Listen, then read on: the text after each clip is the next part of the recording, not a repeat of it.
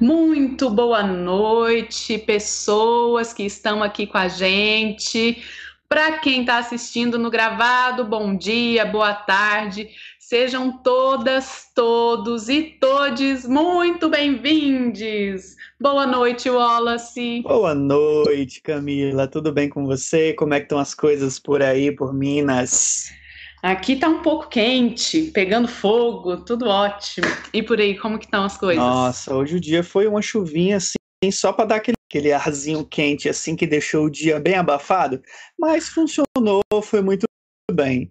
Boa noite para vocês que estão com a gente aqui no canal nesse programa ao vivo. Sejam muito bem-vindos ao Da Ideia Luz. Wallace, conta, já que a gente está indo, descendo para o sul, quem é que vem está com a gente aqui hoje? Então, hoje a gente vai falar com o queridíssimo Alex de Souza. Querido Alex, seja muito bem-vindo ao programa da Ideia Luz. Bem. Ah, boa noite. Devo confessar que estou nervoso aqui hoje de oh. estar participando do programa. Sou um fã de vocês, pessoalmente também, né? Que, que, que a gente vai se, se, se cruzando aí nos eventos do, do mundo e agora pela internet, né?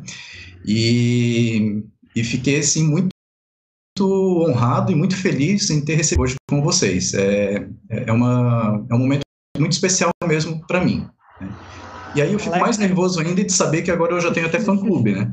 ah, eu não ia citar agora não, para não dar esse nervosismo, mas eu já sei que a Natasha já montou ali o fã-clubezinho do Alex, já tem alguns anos, viu?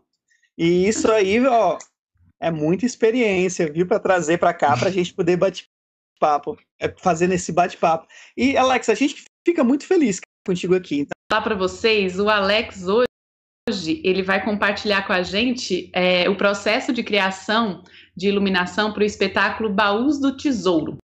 Então, conta para a gente um pouco desse, desse tudo. Então, é, para essa nossa conversa hoje, eu preparei ali um, uns slides, né, de, de PowerPoint, até para não me perder muito e também não ficar me estendendo muito, tá? Então, eu tô, tô chamando, né, dando como um título, assim, para essa conversa, para a gente se, se situar, né, como Iluminando Tesouros nos Baús da Avenida Lamparina, porque é, é, esse o foco que, que eu gostaria de, de, de, trazer hoje, né? De falar dessa criação, especificamente da iluminação para uma intervenção de teatro lambi-lambi, né? E aí dessa companhia que é a Companhia Artística Avenida Lamparina. Aí aqui tem uma, uma foto, né, que, que eu também peguei na internet, é, eu não, não sei dizer exatamente quem foi o fotógrafo aqui nesse momento, mas que, que dá uma, uma, já uma primeira ideia do que, que é essa estrutura do Teatro Lambi-Lambi. E, e assim, rapidamente, né, para a gente situar o que é o, o, o teatro lambi-lambi, né, para as pessoas terem uma, uma noção um pouco melhor, que é, eu sei que muita gente ainda não teve oportunidade de ter contato com, esse, com essa forma de fazer teatro, né. Então, acho que é interessante, antes de, de a gente seguir, né, como foi exatamente o processo de iluminação, entender um pouco das principais características desse tipo de teatro. Então, o Teatro Lambi Lambi, ele tem esse nome já desde 1989, né, que foi uma criação de duas baianas, a Esmine é, dos Santos e a Denise, não, Denise dos Santos e a Esmine Lima, e que elas é, se apropriaram daquele formato, daquelas câmeras fotográficas antigas é, de, de, fotógrafos ambulantes, né, que tinham uma câmera fotográfica que era basicamente uma caixa de madeira com a lente e aí né, todo o aparato técnico ali para poder capturar a imagem e fazer a foto e fazer a revelação da foto dentro da própria caixa de, de que era a câmera fotográfica. Então esses fotógrafos eram conhecidos popularmente como fotógrafos que eles tinham esse nome porque para identificar o lado certo do filme, né, da, da, do material ali que capturaria a luz, eles tinham que pressionar ali para ver qual era o lado que deixava uma da marca. E aí ficaram conhecidos como fotógrafos de lambi-lambi. Não sei se é comum. E aí a, a e a Denise, elas se apropriaram desse formato, né, da, dessa caixa, para fazer o teatro dentro dela. E por ter uma característica ambulante também. Então, é, desde 1989 para cá, né, esse, essa forma de fazer teatro tem se desenvolvido muito e de muitas maneiras, mas ela ainda mantém algumas características que são principais, né, que ainda a gente reconhece e dá esse nome de teatro lambi-lambi. Então, assim, no meu entendimento, a principal característica do teatro lambi-lambi é a relação com o público, que é sempre uma relação muito íntima, uma relação muito próxima, muito pessoal. Acontecer dentro dessa caixa é, é algo que é quase um segredo, né? É algo misterioso, é algo que chama a atenção de quem está fora, mas que é revelado a uma pessoa por vez. Então, essa para mim é a principal característica do teatro lambi-lambi. E por ter essa característica, ele traz outras características também decorrentes disso. Então, a outra característica principal é o espaço reduzido. Então, o espaço da cena do Teatro Lambi Lambi geralmente vai acontecer dentro de caixas ou dentro de, alguma, ou de algum outro invólucro que seja muito reduzido também, porque vai atender a uma pessoa no público. Né? Tem caixas de lambi-lambi que são apresentadas para três, cinco pessoas ao mesmo tempo, mas é sempre assim, um público muito reduzido. Então, se esse espaço já é reduzido, a dramaturgia ela precisa ser reduzida. A gente né, monta um espetáculo de uma hora e trinta para apresentar para uma pessoa, é, além de ser bastante cansativo para o público e para o ator também, é, não seria muito produtivo, né? Então, os espetáculos geralmente têm uma duração muito curta, entre dois, cinco minutos, mais ou menos, de, de duração. E se a duração do espetáculo é tão curta, a dramaturgia ela precisa ser extremamente sintética. Ela tem que ser muito objetiva e trabalhar com aquilo que é essencial para a cena. Também por conta né, dessa, da, dessa relação com o espaço reduzido, a dramaturgia sintética e objetiva, os elementos de cena também são reduzidos. Então, não vai trabalhar com, com, com uma caixa que vai ter 50, se bem que a minha caixa de lambi-lambi tem mais ou menos isso. é, é, a, a quantidade e o tipo de, de, material né, que vai ser usado como adereço de cena, como objetos da, da própria cenografia, ele tem que ser dimensionado de acordo com essas características do espaço e da dramaturgia. Então não dá para colocar uma cadeira em tamanho real né, dentro de uma caixa de lambi-lambi, vai ter que trabalhar com a miniaturização na maior parte das vezes. Então, o tipo de atuação que acontece nessas caixas geralmente é também se utilizando da linguagem do teatro de animação.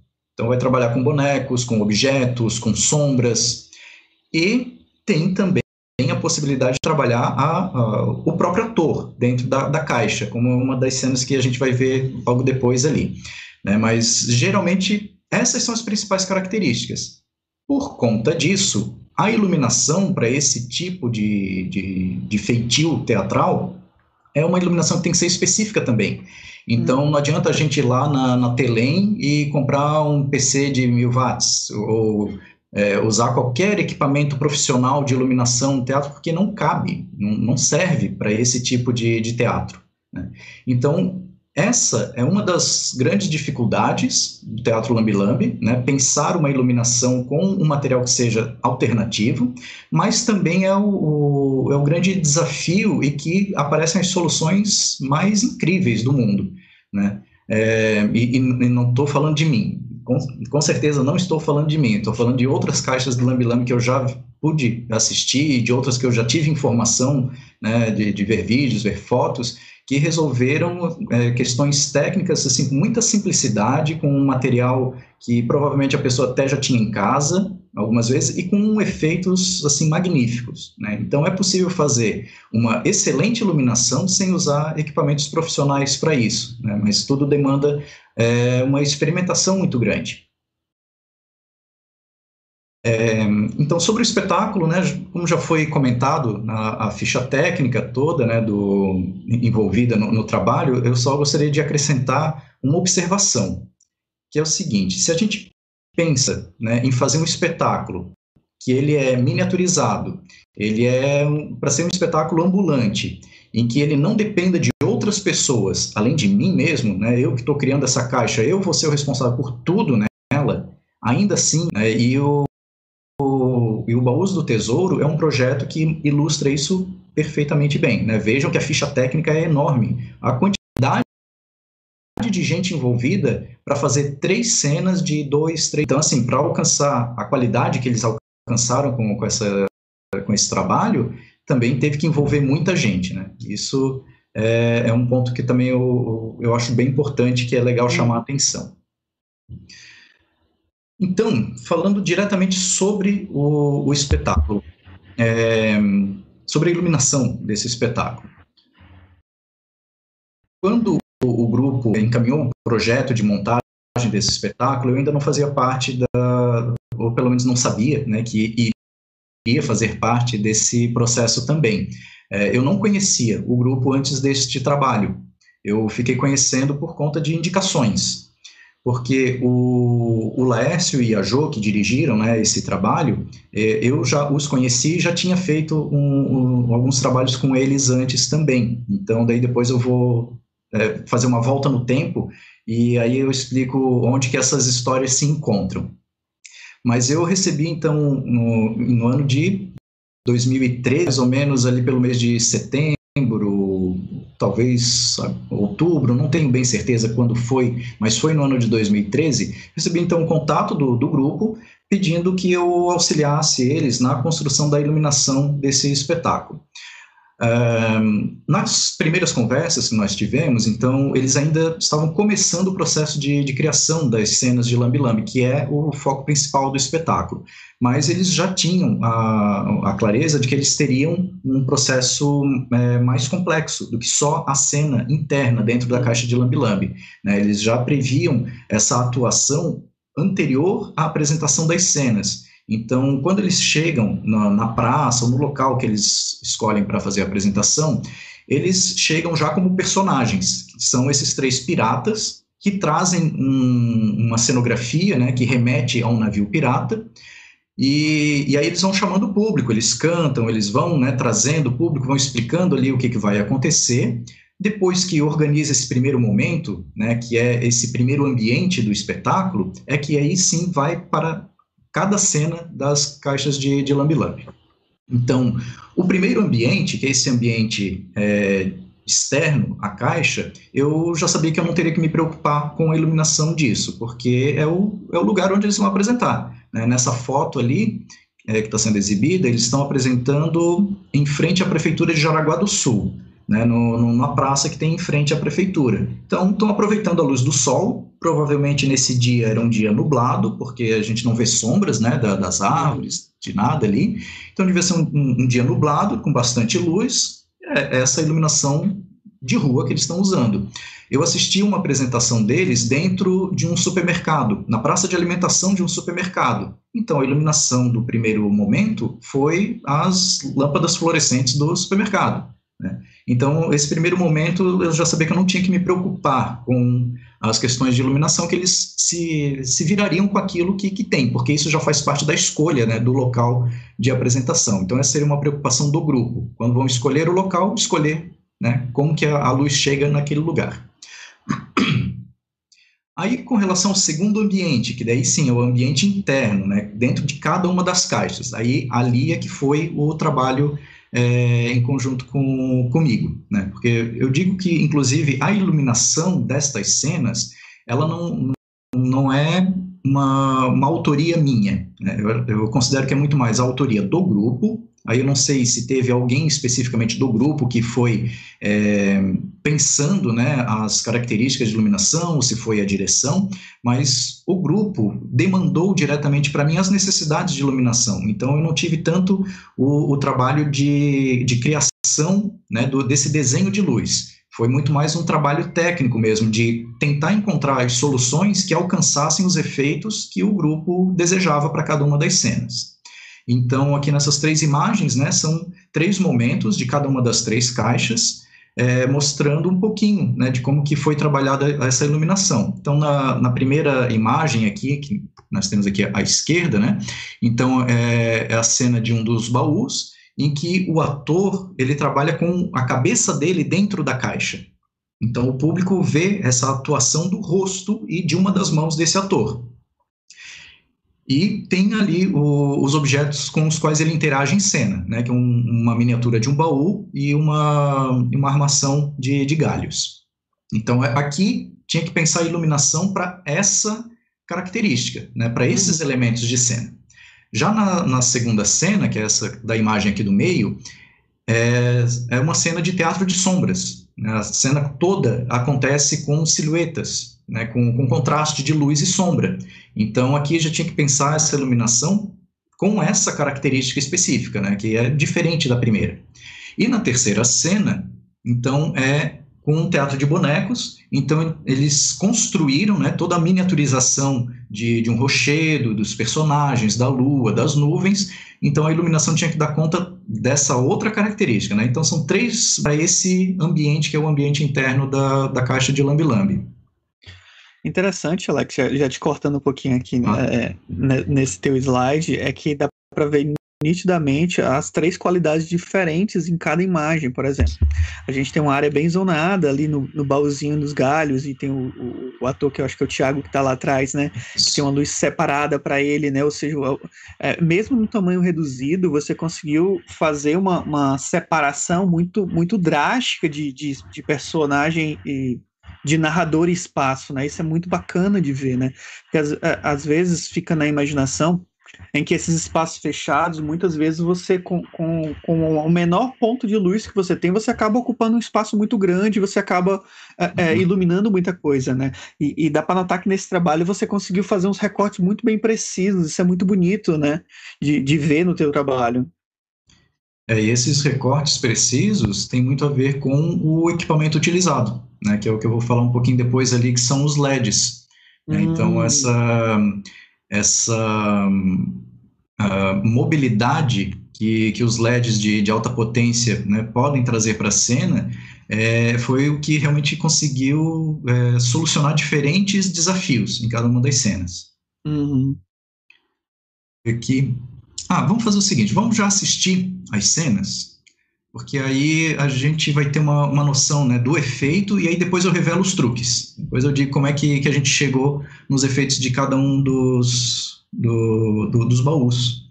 Aí tu, tu conseguirias. Tá, é, então vamos só inverter. Deixa eu te compartilhar que eu vou compartilhar daqui. Ah, tá. Então, e aí, enquanto isso, lembrando para vocês que estão aqui no canal, curtam o canal, curtam o vídeo. É importante para a gente que, que mais pessoas também possam ver esse vídeo, que a gente possa conversar bastante sobre as áreas de iluminação e as áreas cênicas aqui, aqui dentro da, da internet, né?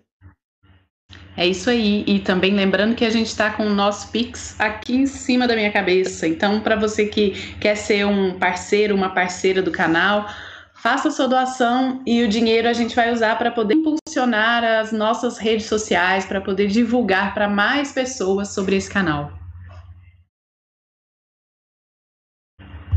Lembrando para quem não conseguiu ouvir direito o texto do início, deu uma picotada no áudio, a gente estava dando uma olhada aqui. Esse texto está no descritivo do vídeo, então se vocês podem ir lá embaixo no texto de descrição e tá todo lá as informações, tanto do espetáculo como as informações do Alex, tá?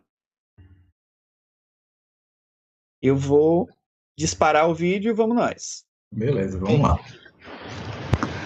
A história que eu vou contar agora é uma história que aconteceu comigo mas é um segredo só nosso. Você pode colocar o fone, mas você só olha depois que começar o som. Se olhar antes, perde o olho.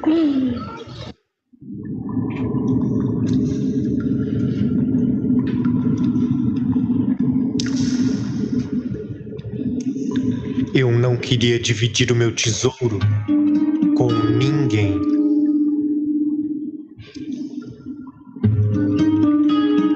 lugar que chamam de Ilha Maldita.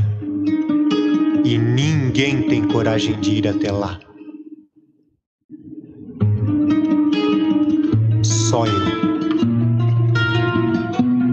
E foi lá que eu enterrei o meu tesouro.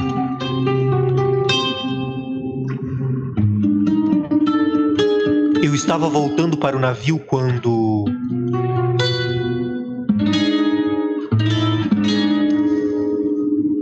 As barbas de Netuno.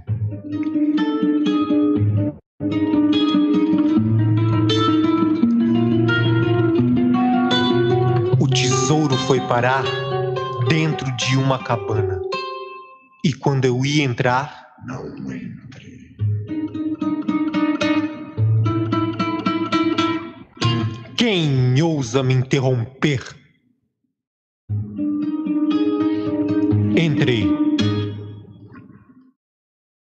Lá dentro, uma luz misteriosa.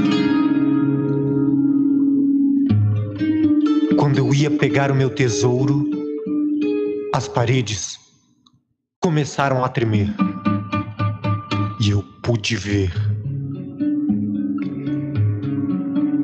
algo escorrendo por elas. E tudo desapareceu.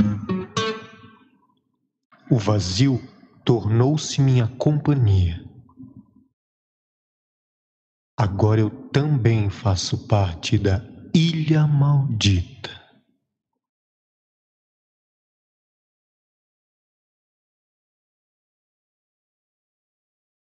Agora vai começar a segunda cena. Nossa, já tô aqui apaixonado pelo trabalho. Cadê minha garrafa de rum? Ah, barco podre. Rum! Rum! Ah, mar podre. Ilha podre. Ilha podre? Ah! Oh, oh, oh, oh.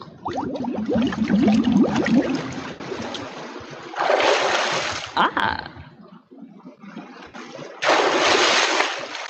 Ai, ai, ai, ai, ai, ai, ai, ai.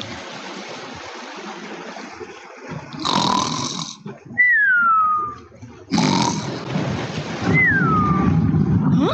Hã? Ah! Ai. Hã?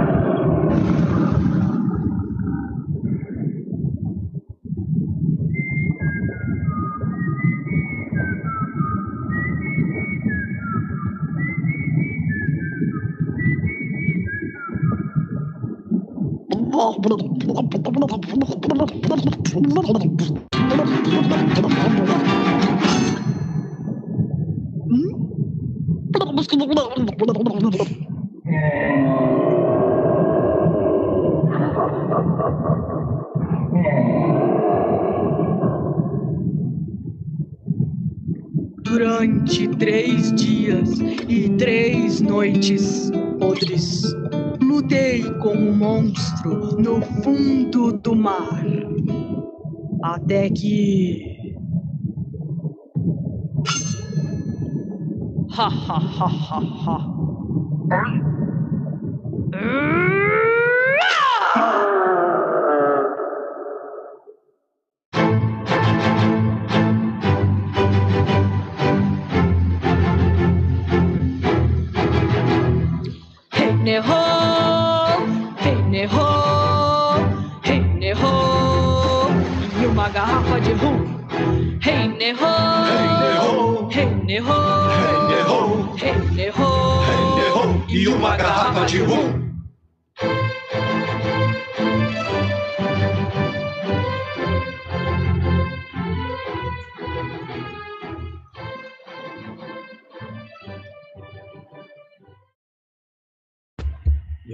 vamos para a terceira cena.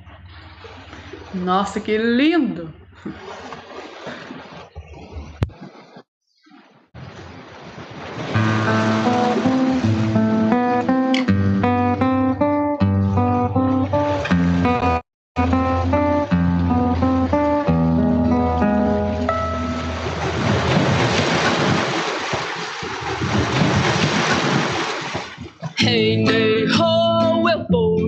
go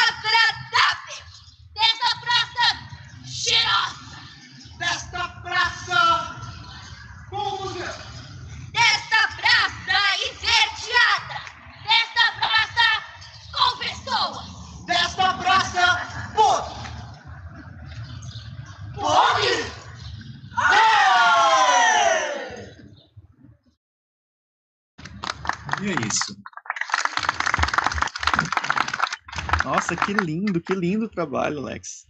Nossa, lindo mesmo. Tô aqui boquiaberta. Esse, esse trabalho, acho que todos os trabalhos do, do, pessoal da Avenida Lamparinas, eu sou muito fã deles também, assim, porque sempre são trabalhos de, de muita qualidade, né, com uma pesquisa muito grande, assim, que eles fazem para tudo, né, mas esse especificamente eu sou tem, tem esse orgulho, assim, ainda de, poxa, o meu nome até aparece na ficha técnica deles, sabe? e é muito delicado, né? Se você for olhar toda a estrutura é, é, da, da própria caixa em cima, você vê os detalhes de cada, de cada personagem, você entende qual é a, a, a o drama de cada uma dessas caixinhas, né? Porque por mais uhum. que ela transite dentro do mesmo, do mesmo universo, você nota que são realidades com texturas diferentes, né? E aí eu acho que você, você conseguiu, junto com, com o grupo, né, transformar essa, esse, esse teatro animado com essa a partir a partir do momento que você entra com as luzes em, em gerar essas novas sensações né? Eu fiquei assim eu fiquei arrupiado na, na segunda cena né? Quando eu vi a, a, a animação de, de, de sombra e aí para mim eu estava vendo um vídeo por exemplo Entende? A, a, uhum. a, manipulação é tão bonita e tão, e tão precisa, né, dentro da metragem da música, dentro da estrutura da própria caixa, né, que para mim eu estava vendo um, um, vídeo de slides passando como cinema, sabe? Eu acho que, que, que a construção em si ficou muito bonita, sabe? É verdade. É, e aí é, tem, tem muito assim, né, desse desse senso, né, do, dos próprios artistas na criação, mas também um olhar muito apurado da direção, né? Uhum. Que, que, a Jo e, e, o Laércio, assim, são, são artistas também espetaculares, né? Que, que conseguem tirar é, tanta sensibilidade de, de algo que, é, que parece ser tão pouco, né? É, é, tão pouco tempo de cena, são tão poucos elementos, é um espaço tão pequeno, mas que a partir dali dá para tirar muita coisa. Então também é outra, outra coisa também que me apaixona no Teatro Lambi Lambi, né? A possibilidade de, de ter isso. Sim, e como então... você falou, num formato tão reduzido, né? É, é. Essas mágicas que acontecem e para uma pessoa só. É, o pessoal aqui no chat, Alex, tá todo mundo assim encantado como eu e o Wallace, viu? Ah. Todo mundo falando. A Fabiana falou amo esse espetáculo. A Mari, Mariana falou sensacional. Aí a Fabiana Lazari falou foi um dos espetáculos de teatro Lambi Lambi que mais me afetou do início ao fim. Aí a Tuane falou que foi um dos primeiros Lambi Lambi que ela assistiu. Aí todo mundo, a Natasha, maravilhoso, o Eloy Pessoa, maravilhoso, parabéns. A Jussiane, que lindo. Olha, maravilhoso, viu, Alex? Há uma precisão muito grande, né? Eu acho que quando você faz um espetáculo que é tão curto de, de, de tempo, né? E num espaço tão, tão pequeno também, né? Você tem que ser preciso, né? E eu acho que, que, que, que, o grupo inteiro é, conseguiu essa precisão com, com uma delicadeza muito grande, né? E aí eu fiquei hum. pensando, Alex, é, se tu podia falar um pouquinho pra gente como foi a, a construção dessa estrutura. Porque eu sei que eles, eles te mandaram uma ideia, te, te pediram uma ideia, e como uhum. que foi isso? É, é, o que eles te deram de informação de início para que você pensasse nessa estrutura? Bom, inicialmente eles deram o contexto, né, do, de, de, como seriam as cenas, né, eles já tinham uh, uma, uma ideia já bem, bem elaborada, né, de, de como, que, quais seriam os acontecimentos de cada uma das cenas e esse contexto geral do, dos piratas, é, e aí a gente teve um, um primeiro momento que foi um, uma conversa, né, que eles foram de, na época eles eram sediados em Jaraguá do Sul, então eles foram até São José, até a, a, na minha casa, e aí a gente teve essa conversa presencial no primeiro momento, né, de comentar como que era esse contexto como um todo. E aí depois disso foi um processo remoto. Antes de virar modinha fazer processos remotos, a gente começou então fazendo essa, essas conversas online. Né? Então, eles iam me passando as informações à medida que iam construindo né, os materiais de, de, cenografia, as medidas que eles tinham, e aí eu ia fazendo testes em casa com os materiais que, que eu tinha em casa também, e adaptando. Né? Então, eu sabia, ah, a caixa deles tem tanto de altura, tanto de largura. Eu pegava uma caixa de papelão em casa e simulava. Tá, então nesse espaço aqui, essa luz eu consigo chegar a esse efeito se tiver a essa distância, né? Então é, foi, foi um processo até bem interessante assim, né? De, de, de fazer esse trabalho mais à distância do que presencial e de ver como que, que acabou dando certo, né? Mas também deu muito certo por conta do trabalho deles, de quando receberam depois o, o, os equipamentos, de conseguir situar dentro da caixa deles, né? Então, é, eles já sabiam que eles teriam que fazer esse processo também, né? De adaptar o, o equipamento para funcionar dentro daquela estrutura que eles estavam ainda em construção, né? Então, foi um processo até um pouco mais simples, porque eles estavam é, acompanhando o processo de construção, era junto com o processo de construção da iluminação. É diferente de um outro processo que foi o que eu fiz com, com a companhia andante, que eu tive que substituir a iluminação que já existia antes. Uhum. Então, não tinha espaço para alterar né, a altura da caixa, mudar o cenário mais para cá ou mais para lá.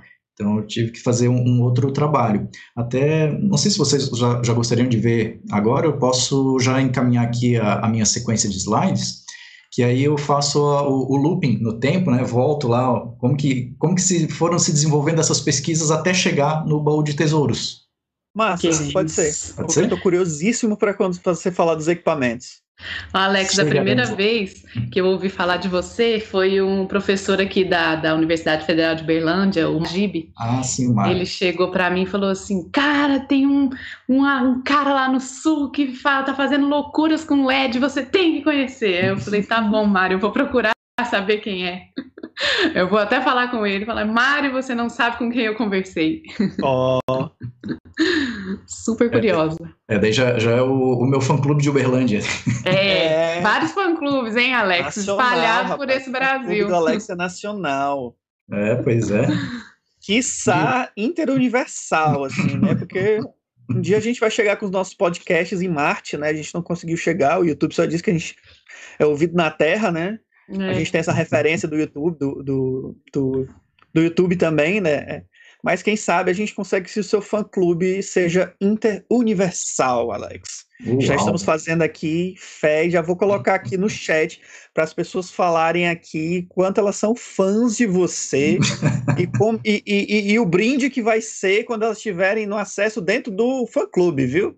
Já vai ter brinde e tudo agora. Olha, eu acho que nem precisa, viu, Wallace? Porque Olha. tem comentário, o chat tá assim, ó, chovendo de tá comentários. Tá incrível o nosso chat, Alex. Já já eu vou ler tudo. Segue daí. Muito bem.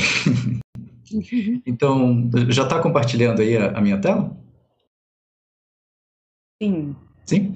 Bom, é, daí só queria fazer uma referência também, né, que esse vídeo que, que a gente assistiu, ele é um trecho é, do vídeo que está no canal do YouTube da companhia Avenida Lamparina, tá? Então, é possível encontrar esse vídeo, ele está como Baús do Tesouro, Companhia Artística Avenida Lamparina, Prêmio Funarte Respirarte, que daí foi o, o prêmio que eles receberam, né, agora recentemente, é, para deixar em exibição aberta o espetáculo todo, né? Então, quem quiser assistir, aproveita, né? Vai lá, se inscreve no canal, dá aqueles likes e, e tudo mais, além né, de fazer isso já no, no canal da, da Ideia Luz. Mas, como chegamos a estes resultados? Né? E aí eu vou, tentar resumir, tá? Se eu estiver me alongando também, por favor, me cortem. É, um, um, pouco como que, que tem se desenvolvido essas minhas pesquisas com, com os LEDs né? Porque, como vocês falaram no, no, no início ali, né, na, minha apresentação, é, eu sou formado como técnico em eletrônica pelo Cefet Santa Catarina, que é hoje o IFSC, que é onde eu sou professor, mas não sou professor da área de, de eletrônica, sou professor de teatro. Então, tem toda uma história né, que, que, que vai fazendo loopings várias vezes mas eu trabalhei durante 10 anos na área de eletrônica, como fazendo manutenção de equipamentos eletrônicos. Né? Meu pai tinha uma assistência técnica em eletrônica, e eu trabalhava lá com ele meio período, e no outro período eu estudava. Né? Fiz o ensino médio com um curso técnico, e depois fui fazer graduação em teatro e todo o resto então, por ter já essa proximidade né, com os conhecimentos da área de eletrônica ter feito um curso específico com relação a isso, então tem determinadas questões da, da, da área artística que necessitam de conhecimentos de eletricidade, de eletrônica, que para mim foram mais simples de, de, de, de, me aproximar e de ajudar a desenvolver algo nesse sentido, porque né, já que eu tenho conhecimento, conhecimento não se perde. Então, por aí que, que foi começando.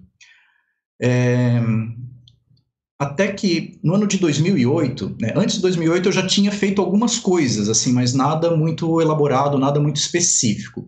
Aí no ano de 2008, O, o marido de uma amiga, que ele é otorrinolaringologista, e olha, consegui falar de primeiro, Ó, sem errar.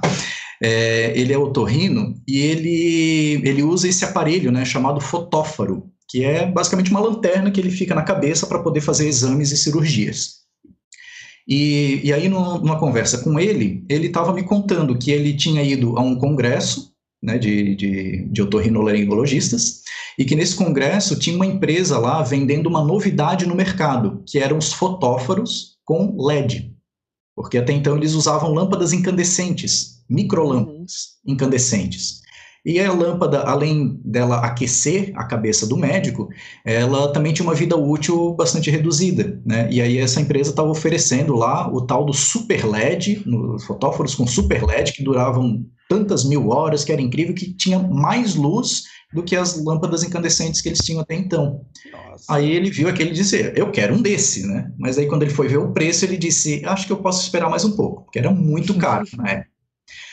E aí ele voltou para casa pensando né, naquele, naquele equipamento, foi pesquisar, e aí ele ficou com um nome na cabeça, Super LED. Ele foi pesquisar sobre Super LED, ele encontrou para vender um Super LED. Não sei onde, se foi no Brasil, se veio de fora, mas ele conseguiu comprar um Super LED. Na época, se eu não me engano, ele pagou 90 reais Nossa. e ele encomendou esse super LED, e aí na conversa comigo ele é assim, olha, eu tenho esse fotóforo, que é esse que está aí na, na- na- Uhum. nas fotos, né? Eu tenho esse aqui que ele já está estragado, eu, eu ia jogar ele fora, porque ele não serve mais, não tem mais conserto para ele. Eu já tenho um novo, mas eu gostaria de testar, colocar o super LED no lugar da lâmpada desse aqui. Tu acha que consegue adaptar? E aí eu disse, não sei se eu consigo, nu- nunca tive na mão um super LED, eu sei que ele existe, mas eu nunca trabalhei com ele, não sei como que faz ele funcionar. Ele, olha, pega o LED, pega o fotóforo e tenta fazer alguma coisa. Se conseguir, eu te pago a mão de obra e aí, né, fico com o fotóforo funcionando com LED. Se não conseguir, aí eu perdi 90 reais. Então foi a melhor proposta essa, né? Porque aí teve alguém que investiu em pesquisa, Hum, exatamente. Exatamente. um, investidor em pesquisa, eu investi o meu tempo, né, inicialmente, que eu não tive custos né, de, de comprar o material e talvez dar errado, e no fim deu certo, sabe? E, e assim, dá para ver pelas fotos né, que eu fiz uma gambiarra, o que ninguém imaginaria que eu faria uma gambiarra, nunca, né? Quem diria? Eu fazendo gambiarra. Mas assim, para conseguir colocar esse super LED no fotóforo, eu usei Durepoxy, eu usei é, dissipador de processador de computador, eu usei parafuso, prego, eu usei barbante, fio, enfim, né, toda a parte elétrica ali junto também. Deu certo, mas nunca mais alguém conseguiu tirar esse LED do fotóforo. Esse daí é a bateria? É, Não, esse aí ele funciona com, com uma fonte de alimentação, ele tinha que ser conectado à tomada ainda. 12 Hum. volts? É, não, porque como ele está usando só um LED, o LED ele funciona com uma tensão de 3,7 volts. Ele é Uhum, bem tem um preciso, né? específico, né? Uhum. Então eu tive que, que também é, trabalhar essa parte de circuito elétrico ali para ter a alimentação exata do LED. né? Uhum. E aí essa foi a primeira experiência. Só que depois que eu consegui montar tudo e que funcionou, eu fui fazer fotos, né, para mandar para esse amigo médico, para ele ver como é que tinha ficado e ver se ele aprovava, né, que ficasse desse jeito assim. E aí quando eu fiz essa foto aqui, ó, que aparece a minha mão, né, Uhum. a, a, a intenção aqui era mostrar, olha só, essa, essa é a quantidade de luz que chega, né? Uhum. Eu apaguei a luz toda do, do quarto, deixei tudo escuro, acendi só o fotóforo. Só que quando eu vi essa sombra aqui no balcão, eu disse, isso aqui tem que ser usado no teatro de sombras. Sim. Porque a, a definição que esse LED dá da sombra é impressionante. Até então eu nunca tinha visto uma sombra tão bem definida quanto essa com esse LED. Uhum. Porque até então eu só tinha visto sombras feitas com lâmpada incandescente, que vão ter é, filamentos de pelo menos um Uhum. centímetro, né? E isso já vai gerar sombra do próprio filamento. E o LED, ele tem uma pastilha que emite luz que tem 2 milímetros, talvez nem isso, né? Então, Tem uma lente na frente, na frente da, da, da plaquinha de LED ou é impressão É, minha? essa, essa lente faz parte do LED. Aham. Essa lente é parte mesmo do LED. é O uma corpo lente do LED, né? Oi? Do, do próprio corpo do LED, né? Isso, é. Entendi. E aí esse LED, assim, né, ele é aberto, ele tem uma abertura, se não me engano, de 150 graus, algo assim. Ele é quase 180, assim, uma abertura Uau! bem grande. Aham. E, e bom, aí 2008 foi isso, né? Foi o que eu fiz, fiquei impressionado com isso, mas também não tinha dinheiro para ficar investido, ah, vou comprar mais LEDs, vou ter, fazer mais testes, nada disso, né? Então ficou a ideia ali guardada na gaveta e eu já sabia como fazer um LED desses funcionar sem queimar. É, inclusive, ah, eu acho que agora já deve fazer uns quatro anos, que a última vez que eu perguntei deste fotóforo para o médico, ele disse que ainda estava funcionando.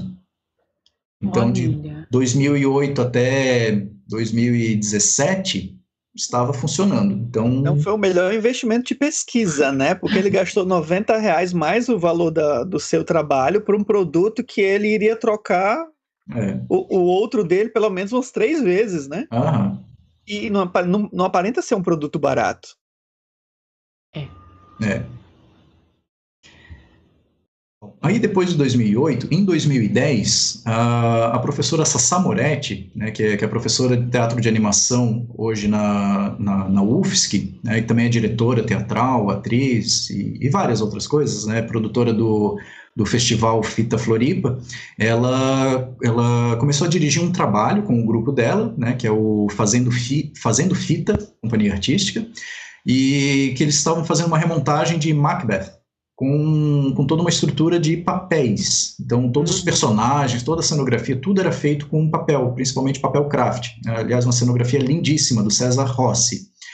E aí, eles tinham uma determinada cena, que, se eu não me engano, era a cena. Hum, eu não lembro mais qual era a cena. Era a cena da morte de alguém, que eles fariam com sombras. E em 2010, pelo menos aqui em Florianópolis e região, não era tão comum a gente ter essas mega lanternas chinesas que tem luz assim que iluminam dois quarteirões. Né? Então, as lanternas que a gente tinha à disposição aqui é, não davam conta de ter uma grande quantidade de luz e uma boa definição de sombras. Ou era uma coisa ou era outra. Porque para ter bastante quantidade de luz, precisava ter muitos LEDs. E aí a sombra fica difusa.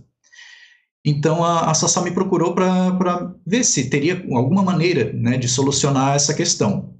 Precisava de uma quantidade grande de luz, não podia ter fios, porque Uhum. por conta de toda a dinâmica da cenografia, né, eles tinham que, que usar uma lanterna mesmo, algo né, com bateria, com pilhas, algo que fosse portátil e que tivesse muita luz. Aí então eu sugeri para ela para a gente experimentar usar o Super LED, né, esse LED de, potência que eu tinha visto ali dois anos antes. E aí eu fiz essa outra gambiarra, né, que foi a de pegar mangueira, né, pegar uma mangueira numa espessura que coubesse pilhas dentro, aí foram duas mangueiras dessa, né, com, com foram seis pilhas recarregáveis e uma chave liga e desliga. E aí um pequeno circuitinho ali só para garantir o funcionamento do, do LED, né, porque ele não pode ter excesso nem de tensão nem de corrente, porque se ele, não ele pode queimar. Uhum. E aí, no final, como eu tive que fazer tudo artesanalmente, é, do jeito que ele ficou aparecendo aqui no final, parecia um sabre de luz. E aí eu chamei de Jedi 1, a primeira criação, Ó, um nome divertido. É, se saiu Jedi 1 é porque tem outros aí. Eu tô só, só aguardando aqui, viu? então, a ideia inicialmente era ter quatro desses para o espetáculo, só que daí com uma lanterna só eles conseguiram utilizar o espetáculo todo só a mesma lanterna. Daí foram alterando, né, posições de cenas e coisas assim. Então não precisou fazer os Jedi 2, 3 e 4, infelizmente. Mas o Jedi 1 existiu. Uma pena que ele desapareceu.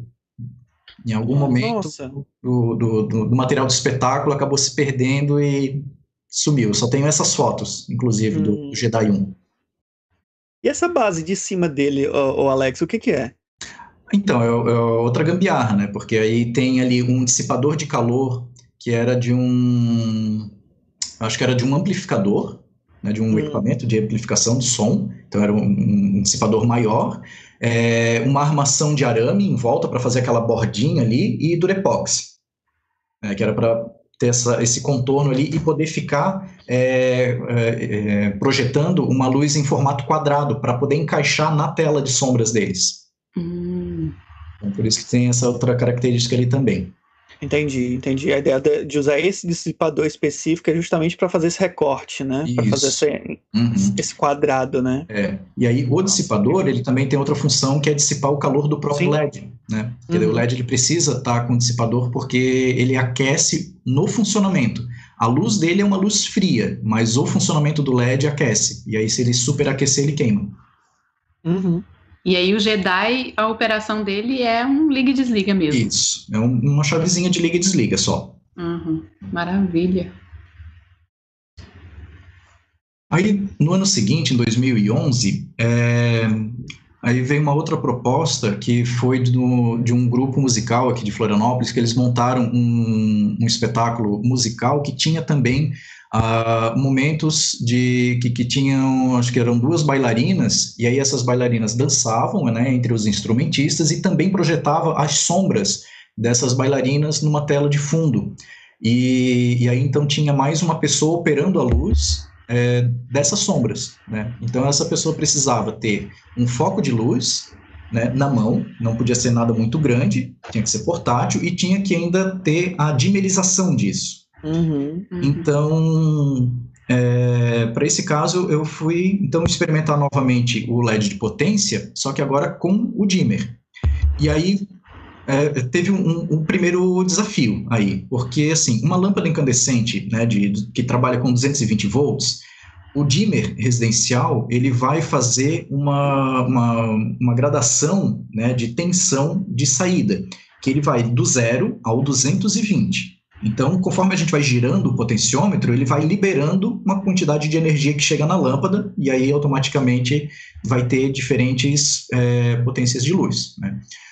Com o LED, ele também pode funcionar dessa maneira. O problema é que se a lâmpada comum né, vai de 0 a 220, o LED ele vai de 0 a 3,7.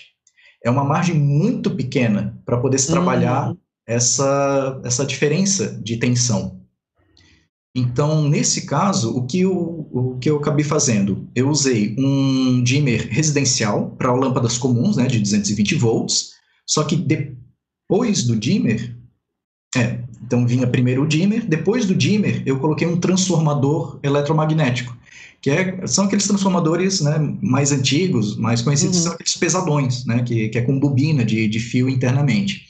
Então, com esse transformador, eu tinha uma fidelidade muito grande é, de, de energia entrando e de energia saindo. E ela é proporcional. Então, se no transformador, que ele transforma de 220 para, nesse caso ali, acho que era de 3,5 volts, é, se entra 220, sai 3,5. Agora, Hum. se entrar 110, vai sair a metade também, vai sair 1,7, acho que é isso, né? Hum. Então, a, a, a saída é proporcional e muito fiel à entrada. Então, eu consegui dimerizar esse LED usando esse, esse, esse recurso. Uau. Só que ficou, primeiro, ficou pesado, né? Porque era um transformador, né? Sim. é, relativamente grande. Por outro lado, eu consegui usar o próprio transformador como dissipador de calor do LED, porque daí eu prendi o LED no próprio transformador, Uhum. e como Uhum. ele não, não, não tem uma, uma carga tão grande né, do, do LED, não é uma carga tão grande que o transformador dá conta, então o transformador não aquecia pelo próprio funcionamento dele e ainda resfriava o, o LED. E aí eu consegui lá nas sucatas da, da antiga eletrônica do meu pai esse secador de cabelo. E aí coloquei tudo dentro do secador de cabelo. Uau, isso é um secador de cabelo. Era. Tem uma lente na frente Nossa. desse secador ou ele, Não, ou ele é aberto? não. É só impressão minha, Não, né? ele é, ele é todo aberto. Porque aí, se colocasse a lente, já alteraria a definição da sombra. Sim, sim. né? Uhum. Então, tive que já deixar totalmente aberto. E aí, enfim, toda uma gambiarra para conseguir colocar tudo isso dentro do secador, né? Então, tive que puxar fios, né? Do, o, o dimmer, ele está no cabo do secador de cabelo, mas o potenciômetro teve que ficar na frente. E, enfim, foi uma trabalheira para conseguir é, montar isso aí. Mas no fim deu certo. Então, assim, eu consegui dimerizar o LED, mas ele ainda dependia de ficar conectado a uma tomada, né? Porque ainda não Sim. conseguia, com esse modelo, fazer o uso da bateria. Aí, em 2013, é que tudo mudou. aí foi quando eu consegui realmente chegar num, num, num equipamento que dava conta das duas coisas: ter dimerização e autonomia com bateria. Então, em 2013, a, a Jo e o Laércio e a Sandra, né, que eram, o, na época, os integrantes da Companhia Andante, eles tinham esse, essa intervenção de teatro lambi-lambi chamada Espia Só, que também eram três caixas, cada uma com uma cena diferente, né, que esse, o Espia Só, agora eu não tenho certeza quando que eles estrearam, mas eles já apresentavam há bastante tempo, quando eles me procuraram em 2013, já tinham feito muitas apresentações. E a cenografia e a iluminação dessas caixas deles, elas foram criadas pelo Roberto Gorgatti, também que é um outro cenógrafo fantástico, bonequeiro incrível aqui do, da, da nossa região. E o Roberto, ele usou então aquilo que ele tinha né, na, na, época e com os conhecimentos que ele tem da, da parte de, de, elétrica e eletrônica, e ele montou a iluminação usando principalmente lâmpada dicróica, né, daí dá para ver mais ou menos aí nessas fotos, acho que ficou muito pequeno, né, mas tem aqui uma lâmpada dicróica, tem a lâmpada de forno micro-ondas e umas microlâmpadas, né? todas elas lâmpadas incandescentes. E a dimerização dessas lâmpadas com um dimmer residencial mesmo, né? Então, uhum. ele foi adaptando, né, de acordo com, com as caixas, né? Ele montou a própria caixinha aqui de controle, de liga e desliga, né? Aqui não aparece os dimmers que eles usavam antes também, né? Mas também já tinha dimmer aqui. Só que eles, é, eles viajavam muito com esses espetáculos, né? E sempre tinham dificu duas dificuldades. A primeira, encontrar uma tomada no, no meio da rua para poder conectar tudo isso e fazer as apresentações. A segunda dificuldade, aqui em Santa Catarina, o estado inteiro é 220 volts a nossa rede elétrica. E aí, quando viajavam para cidades que era 110, ainda tinham que levar ou providenciar no lugar um transformador. Uhum. Então eles queriam se livrar de, de, desses dois inconvenientes, né? E aí foi quando eles me chamaram então para a gente tentar ver se conseguíamos achar uma solução para isso. Né? Então eu fui um dia a Itajaí, na época eles eram sediados lá na, na cidade de Itajaí. É, eles desmontaram todas as caixas, a gente tirou medida de tudo e aí foram me explicando cada momento da cena, qual luz que acendia, porque tudo, tudo isso foi criado junto com a cena, né? toda essa iluminação foi criada junto com a cena. Então, eu não poderia alterar é, esses elementos da iluminação. Então, a, as cores, as texturas, é, a, as intensidades das luzes, é, eu tinha que tentar manter o mais próximo daquilo que eles já tinham construído para a cena. Então, isso foi bem difícil, bem, bem trabalhoso, né? Chegar a esses, esses outros efeitos com outro tipo de material. É, então, o primeiro momento foi esse, né? De, eu fui lá, registrei tudo, tirei medida de tudo. Aí, o segundo momento foi tentar encontrar a solução técnica, né? Então, eu já sabia que, que eu podia trabalhar, então, com os LEDs de potência, porque aí um, um LED de potência de 1 watt, ele vai ter quase a mesma quantidade de luz do que uma lâmpada de croica né, de baixa intensidade que eles usavam. Eu não lembro se era de 10 watts, 15 watts, algo assim é, mas tinha uma quantidade de, de, luz ali que era muito próxima. Hum. E aí, em 2013, eu já estava conseguindo comprar os LEDs de potência que vinham já no, no com a luz branco quente, né, com, com essa temperatura de cor branco quente. Então isso também já facilitava, porque daí já eliminava o uso de, de alguns filtros, né? E mantinha ali uma, uma textura de luz quase né, parecida com a da lâmpada incandescente. Sim.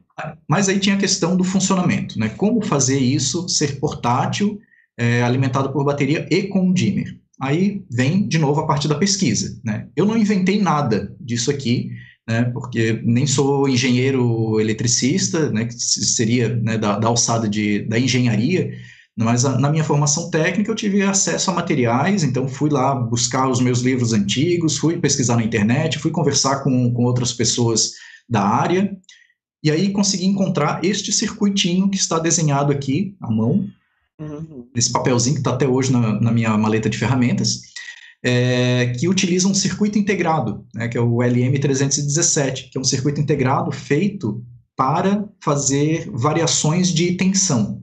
Então, usando um, um potenciômetro, né, o, a pecinha que gira, é, eu consigo mudar a intensidade daquilo que sai desse circuito integrado. Então, uhum. Chegando nesse circuito aqui, daí fiz todo o dimensionamento né, para essas características que eu tinha. Então, eu sabia que eu, que eu podia trabalhar com quatro pilhas recarregáveis, né, como cada pilha ela trabalha com 1,5 volts, então eu tinha que somar todas elas para dar 4,8, aí diminuir a tensão de perda do, do circuito e chegar nessa saída aqui que ela varia entre 1,5 e 3,7. Então, é uma, é uma margem muito, muito, muito pequena para trabalhar uma variação de tensão, mas que funcionou uhum. com esse circuito. Né? Então, esse foi o maior achado, ter chegado a isso aqui. E aí, né, dá para ver que nessa foto aqui do meio, isso tudo aqui é o circuito. Essa foto aqui foi do, dos primeiros testes, né, os primeiros protótipos ali para entender como é que isso ia funcionar. Então, ele usa pouquíssimos componentes, dá para colocar tudo isso dentro de uma caixinha, uhum. pequenininha aqui, né? E ainda alimenta com quatro pilhas. Então ficou até melhor do que a encomenda, porque na conversa inicial com eles, a gente estava imaginando que a gente teria que usar uma bateria de moto. Né? Nossa. E assim, a bateria de moto já é considerável, né, para se carregar numa mala e tem todo o problema de viajar de avião com isso, né? E tem empresas que até passa, tem outras que não passa, é sempre uma complicação. E pilha recarregável não, isso vai na, na bolsa junto com da, da viagem, né? Então, aqui foi onde o jogo mudou. Então, foi, foi onde deu o salto mesmo de, de, de pesquisa, né, com relação a isso, que aí proporcionou é, soluções que até então eu não tinha. Então aqui tem algumas fotos. Ah, e aí por que, eu estou detalhando tanto esse projeto do Espia Só? Porque foi exatamente isso que eu desenvolvi no Espia Só que eu utilizei depois no Baús do Tesouro. Sim. Né? Uhum. Então aqui, uh, aqui a gente tem o LED, né? Que aí outra gambiarra, né? Coloquei o LED num trilho de cortina para usar como dissipador de calor e além dele ser um, um, dissipador de calor já suficiente, né? Então o LED não queima uhum. com aquele tamanho, com aquela quantidade, né? Fiz muitos e muitos e muitos testes para até achar que, o, o, o, mínimo, né? Ideal ali. Tamanho específico. É, é, é, ele também auxilia na, na fixação, né? Porque como ele já tem aquela estrutura ali, né? Em quase U, né, um J, uhum é, é, fácil enganchar ele em alguma coisa ou fazer furos e parafusar, enfim, é, é, ficou bem, bem versátil, né, colocar nesse, nesse molde ali. Aí a caixinha, né, como é que ela fica depois de pronta, montada bonitinho, com os fios organizadinhos e tudo, né, então funciona sem problemas.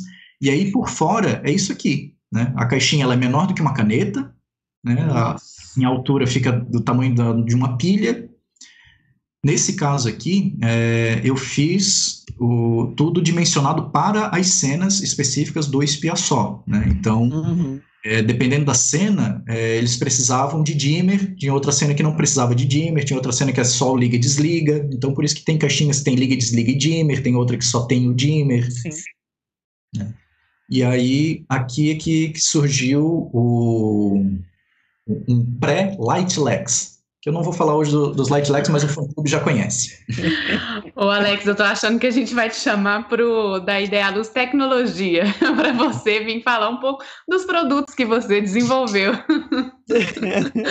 Olha, e o capricho, hein? Eu tô aqui só de olho nesses detalhes, muito bom. Muito bom. É. Eu não separei aqui, tem umas fotos de, do, da última, último, os últimos equipamentos que eu fiz para Teatro de Sombras, que na verdade é até uma espécie de lambi-lambi, só que é um lambi-lambi gigante que o público fica dentro do, do lambi-lambi, porque o, a cena acontece dentro de um carro. Ah, aquele sim, aquele ficou bonito, mas esse eu não vou falar hoje não, vou deixar na curiosidade, daí em outra oportunidade eu, eu mostro fotos. Alô, produção, o, o Alex aqui já está combinando para a gente fazer um novo programa, a produção já pode agendar? É. Produção? Alô? 2022? tá bom, produção. ok, produção, já está agendado aqui, Alex. Bom, aí, é, no mesmo ano de 2013, isso foi mais no início do ano que, que eu tive né, esse, esse processo ali com o pessoal da Companhia Andante. E aí, o, a Jo e o Laércio, que eram da Companhia Andante, eles fizeram então a direção do Baús de Tesouro e me recomendaram para o grupo, né, para a Avenida Lamparina, para procurar então as soluções de, de iluminação para as cenas deles. Então daí foi assim que eu cheguei até o, os baús do tesouro e né, essas fotos que eu mostrei ali com, com mais detalhes são então o, exatamente o mesmo tipo de equipamento que, que eu usei depois no, nos baús do, do tesouro. Infelizmente, nem eu e nem o grupo nós temos mais registros disso da época porque depois de um tempo eu tive problemas também com o computador, daí na hora de fazer backup muita coisa se perdeu e eu perdi todas essas imagens que eu tinha do, do, do processo de construir, de mandar para o grupo, deles fazerem fotos e mandarem para mim, eu perdi tudo isso. E aí, quando vocês me convidaram né, para essa conversa nossa aqui de hoje, eu entrei em contato com, com o Tiago e ele disse que eles também perderam um monte de coisa por conta de um HD externo, algo assim que deu problema, e eles perderam um monte de coisa do grupo, inclusive todo esse material que a gente trocou na, na época da construção do espetáculo. Então, infelizmente, eu vou ficar devendo nessa, esse detalhamento ali do, do processo, né, de como é que foi a, as trocas com eles e, e todas essas imagens que tinha um monte mesmo e, infelizmente, foi tudo por água abaixo por computador abaixo. Sem problema, sem problema. É. Mas dá pra gente ver que o, o, trabalho é muito bem estruturado, assim, eu acho. O embasamento que você fez nas pesquisas, né, eu acho que dá uma, uma qualidade muito grande para isso, né. Aí eu, é, eu vi o Brooks, né, que, que você fez também, a, a, auxiliou toda a parte de construção, e eu acho que o Brooks também já foi uma evolução desses processos construtivos, né, você também tinha uhum. uma uma adaptação diferente, né, uma gambiarte, né, que você faz, que você faz na, na estrutura para os espetáculos. É, além desses espetáculos, é, dessa construção que é, um, que é um pouco mais, mais minimalista, você também faz coisa, é, outras obras que são um pouco maiores, por exemplo, para outro tipo de estrutura de espetáculo? É, bem pouco. Na verdade, bem foram, foram poucas as vezes assim que, que eu fiz trabalhos de iluminação para outras estruturas. Né? Geralmente, os trabalhos do, do meu próprio grupo, né, da, da, Companhia Cênica Espiral, e aí alguns outros é, além desses, né, como o Menino do Tambor, né, que, que já foi comentado ali na, no início. É, teve também um, um outro trabalho musical, que, aliás, de dança do ventre, que eu também fiz iluminação. É, teve um espetáculo de dança dança contemporânea, que eu também fiz, mas foram bem poucos, assim, né? Geralmente eu fico mais nessa, na, na, na nessas traquinagens, né? Uhum. Aí, de pequenas proporções, como o Lambi Lambi, ou de proporções maiores, como o Brooks. O Alex, o Eloy Pessoa perguntou aqui, eu também estou curiosa. Então, esse espetáculo Baús de Tesouro, a operação era feita pelos atores e naquele mecanismo também, digo, dimmer e, e, o liga e desliga. Isso. E tudo funcionando a pilha. Uhum. Põe no bolso, vai embora, tá feito. Quase isso. Estou maravilhosa, maravilhada Como assim, aqui. quase? Vamos, vamos, vamos, vamos, vamos esmiuçar é. aqui um pouquinho, que eu estou super curioso para saber. Como assim, quase? Conta pra é, gente quase esse quase. no bolso, né? Porque daí toda essa estrutura ah. que eles têm do quarto, dos baús, os materiais, isso ali ocupa mas era pilha um certo ainda, espaço, né? mas, mas ainda assim, né? Não é um caminhão lotado de, de material Sim. cenográfico, né? O Alex, e uma outra é, uma outra pergunta, ah, um comentário só que eu quero fazer é que quando você fala gambiarra, né, interessante como eu vejo é como ajuste técnico para o desenvolvimento da tecnologia necessária para os espetáculos, né, no, de teatro de sombra ou lambi-lambi. Sim. É, é muito bom e, e como é que você consegue, né, com esse conhecimento seu de é, elétrica e eletrônica, é, direcionar a tecnologia, desenvolvê-la para que ela possa ser utilizada na linguagem necessária para o espetáculo, né? Isso que eu acho que é. Ontem, no, no, na conversa que a gente teve no debate, que foi sobre tecnologias da cena, a gente conversou muito sobre isso, né? O que, que é tecnologias da cena? Se não mais o desenvolvimento de técnicas para que a cena aconteça, né? Uhum. E você é, Acho que foi muito bem casado, assim, ontem com hoje, sabe? Porque tá, é, tá dialogando muito. O seu fazer, eu acho que explicita toda uma discussão que a gente fez ontem. Muito bacana. A gente tem um vídeo aqui ainda seu para se for para mostrar que é você mostrando a confecção das coisas, né? É. Ah, então, então vou fazer o seguinte, só vou mostrar aqui a, a, as únicas fotos que sobreviveram da, desse processo, e aí em seguida a gente pode ver esse vídeo, porque ele mostra é, como é que fica né, o uso disso ali na, na cena. Então, é, aqui, né, são as fotos do, desse processo remoto. Então, conforme eles iam uhum. construindo, eles mandavam as fotos para mim. E aí, com essas medidas, né, vai com a, com a fita métrica de, de, de, tecido, né, e aí coloca, ó, o, o, boneco, ele ficou aqui, com mais ou menos 4 centímetros e meio de distância. Né, então, onde que a gente vai colocar essa luz aqui? E aí, então, eu, eu já tinha essa dimensão. Ah, tá, então vai ter essa é, essa distância aqui, o LED vai ter que ficar nessa posição, a quantidade de fio que eu vou ter que passar, né? então já tenho a medida aqui da altura, da que ficou por dentro daquela montanha, então tudo isso foi é, nessas trocas né, de, de imagens. Uhum. E, e aí o vídeo, é, que segundo o vídeo que eu trouxe, é tam, tam, também, né? Tá lá no canal do YouTube do, da Avenida Lamparina, e aí é um outro, um outro processo ali que eles têm lá em, em aberto, né? Aliás, um processo aberto para todo o público, que, que é um curso de teatro lambi-lambi, né? Que eles têm uma sequência de vídeos, em cada vídeo eles vão tratando sobre determinados temas, né? Para que alguém consiga, né? Tenha condições de construir um teatro lambi-lambi. Então, é essa aula 4 é o que eles tratam da parte da, da mais técnica mesmo, né? Do, do som, do, da luz. E aí eu separei esse trechinho ali para a gente ver, porque daí o Tiago ele está comentando justamente o uso desses equipamentos que, que eu fiz para eles. Eu paro de compartilhar agora aqui, né? É, deixa eu compartilhar aqui, a gente vai ver e a gente volta para comentar uhum. esse, esse vídeo. O Alex, eu vou aproveitar esse tempinho para fazer uma pergunta da Carla Calazan, Calazan é, ela perguntou qual é o nome do espetáculo que foi feito no carro.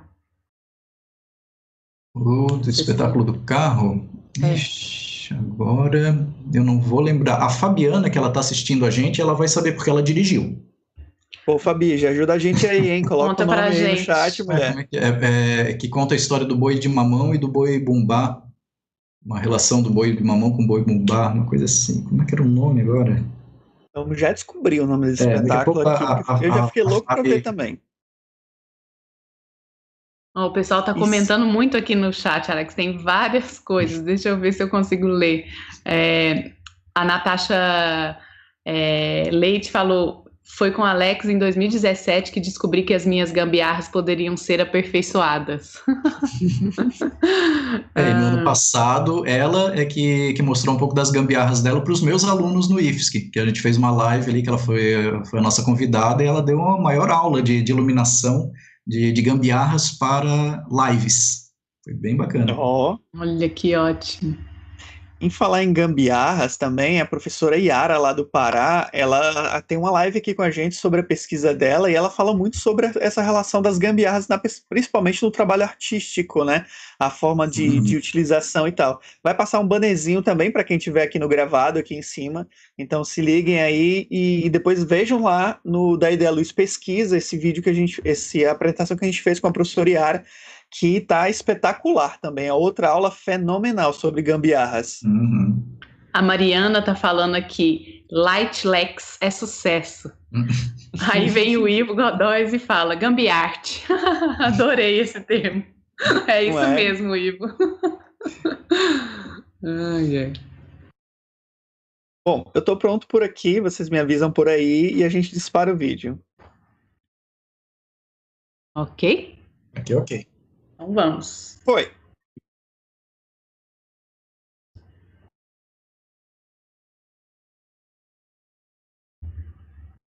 Tá. Tá sem som para mim. Tá chegando o som? Não. Segura não, aí que não foi. foi o som. Deixa eu. Volta.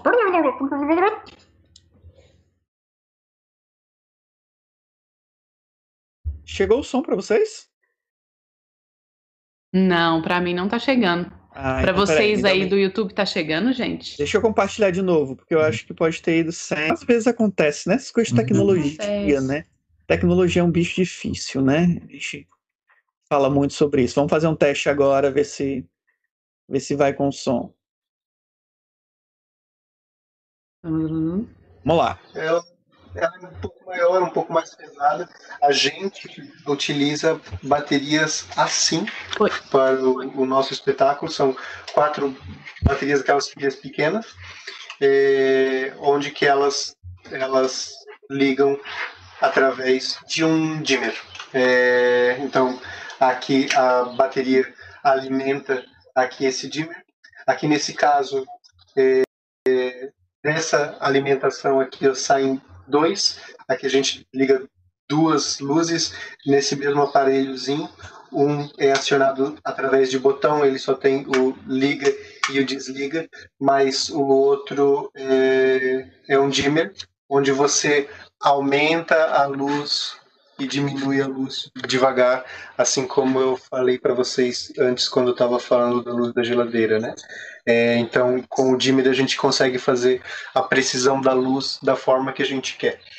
É, essa, essa daqui, é, esse plug liga nessa luz. Então aqui ela alimenta esse esse LED.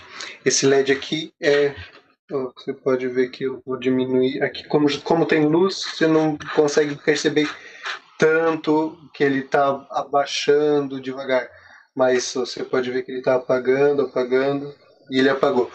É, mas é, esse LED aqui tem vários tipos de, de luz de LED. Esse LED aqui ele é uma é um LED que ele abre inteiro. Então só esse LED aqui ele faz uma iluminação na, na caixa inteira. A gente utiliza essa mes, esse mesmo LED, essa mesma lâmpada aqui também para fazer, por exemplo, a luz de de teatro de sombras também, que essa luz aqui ela acende uma luz só e ela fica ela ilumina tudo. Se você for usar outro, por exemplo, é, fita de LED, por exemplo, no teatro de luz, então a sua silhueta vai acabar ficando com, com várias com vários pontos, né? Porque vai ter vários pontos de luz. Assim com esse daqui a gente consegue essa uma luz única, um ponto de luz, onde que só essa luz vai estar tá dando uh, toda a iluminação é, para aquela uma única silhueta. É uma silhueta na frente de uma luz. Se você tivesse várias luzes, é como várias luzes, né? Você está dando, você vai começar a dar várias sombras na sua tela, na projeção. É, então essa luz aqui, além de iluminar o cenário todo, ela também é boa para isso, para essa especificidade. Mas existem vários tipos de, de, de, luz de LED, né? Como eu falei, tem aquela fita de LED. É, já vi espetáculos onde se você, você coloca aquela fita ao redor, ela ilumina a caixa e ela vai te dar também um, uma outra aparência. Então tudo depende é, a forma que você quer essa caixa iluminada. Então você pode utilizar é, essa, essas fitas de LED também. É, esse LED ali ele abre todo, né? É, Existem alguns LEDs que eles são só uma luz que se você quiser fazer um ponto de luz, algum direcional, é, algo só um, um, ponto de luz, só um, um, feixe de luz, você consegue fazer com, com, com esses tipos de, de LED também. É até um tipo de, de LED até bem mais em conta do, do, que aquele ali que eu mostrei. É bem baratinho e ele consome bem pouca energia também. É, ele tem aqui, nesse nosso espetáculo, aqui ele faz, a gente tem ele faz né, esse pontinho aqui na caixinha que eu mostrei para vocês. Aqui ele liga aqui e a luz liga ali. Então ele é só um, um, ponto de luz mesmo. Ele não faz uma iluminação inteira da caixa. Ele vai ser bem focado só naquele lugar ali. É, então existem várias, vários tipos e várias formas de LED. Então se você não conhece e, e quer fazer você mesma luz, seria bom pesquisar é, e está olhando e testando é, essas possibilidades de fazer o, a, a, sua a sua caixa. Ou então conversar com alguém que sabe bastante de iluminação, que entenda sobre, sobre LED, que entenda sobre instalações. No caso desse nosso espetáculo aqui, foi, é, foi feito por uma pessoa que entendia, pelo, pelo Alex Souza, é, e ele e ele como ele era técnico de, de iluminação, conhece bastante essas partes técnicas, ele fez, a gente falou o que, que a gente precisava e ele, ah, então é isso que eu vou fazer para vocês. É, além do LED, ainda existe uma outra possibilidade é, de você utilizar também. Eu acho que, que esse trecho já, já mostrou ali o. A gente utilizou no. Vamos nós, então. Uma vez no. Alex, eu fiquei super curioso, cara. Só na, que na parte do, tanto. da parte do, do segundo bloco em que você troca as cores. Você utilizou esse mesmo LED para fazer a troca das cores no, na sombra? É, não, na verdade, naquele ali eh, são três LEDs. É, é, a gente instalou três LEDs, daí cada LED Separados. ficou com né, dois de gelatina, né, um com a gelatina vermelha, outro com azul, e outro LED só com, com a luz branca quente. Olha, então você usou gelatina, nem foi o LED da cor mesmo, É, não. É, nesse caso foi com gelatina. Uhum. Mas Legal. existe, por exemplo, esse super LED da, daquelas texturas que você Sim. queria? Ou, ah, É, em, do- em 2013 eu não estava conseguindo. Ah, peraí, só, só um instante que eu acho que eu tô com um vídeo aberto aqui, será? Tô ouvindo um, um som. é, alguém tá ouvindo. É verdade. É. É, voz. Comigo não.